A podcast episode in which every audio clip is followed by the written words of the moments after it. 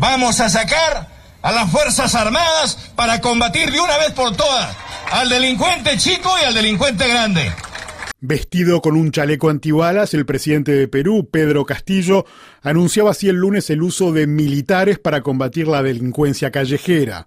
Lo hacía durante un operativo contra el crimen en el populoso distrito de El Agustino, en Lima. En la capital peruana, siete de cada diez limeños dice que la inseguridad es el principal problema de la ciudad, según el informe elaborado por la ONG Lima Cómo Vamos. Mariana Alegre es la directora ejecutiva de la organización y comenta esta militarización.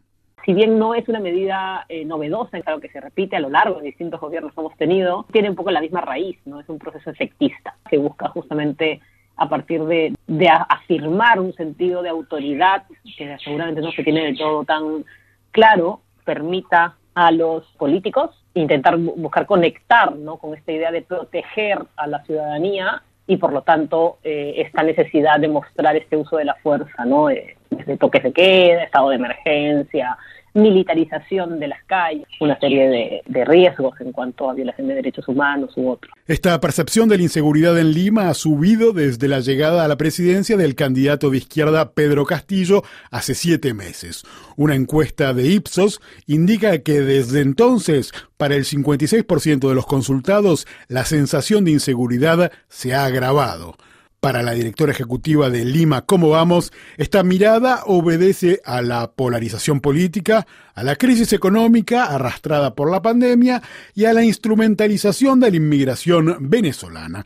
Eso ha sido alimentado con criterios xenófobos, a lo largo de la campaña electoral del año 2021 y además de las crisis políticas que hemos tenido en el 2020 y hacia atrás y hacia adelante. Y además había una polarización importante en relación al nuevo gobierno y a sus ideologías. Entonces, esa mayor sensibilidad de la ciudadanía en relación al gobierno, en relación a la ideología, en relación a las polarizaciones políticas, genera, por lo tanto, un terreno fértil para construir discursos tanto de odio para algunos sectores como para polarizar y generar estos enemigos, ¿no? estos fantasmas que a veces se ven ahí donde no hay. Unos fantasmas que según Alegre se ven agigantados por el uso de las redes sociales.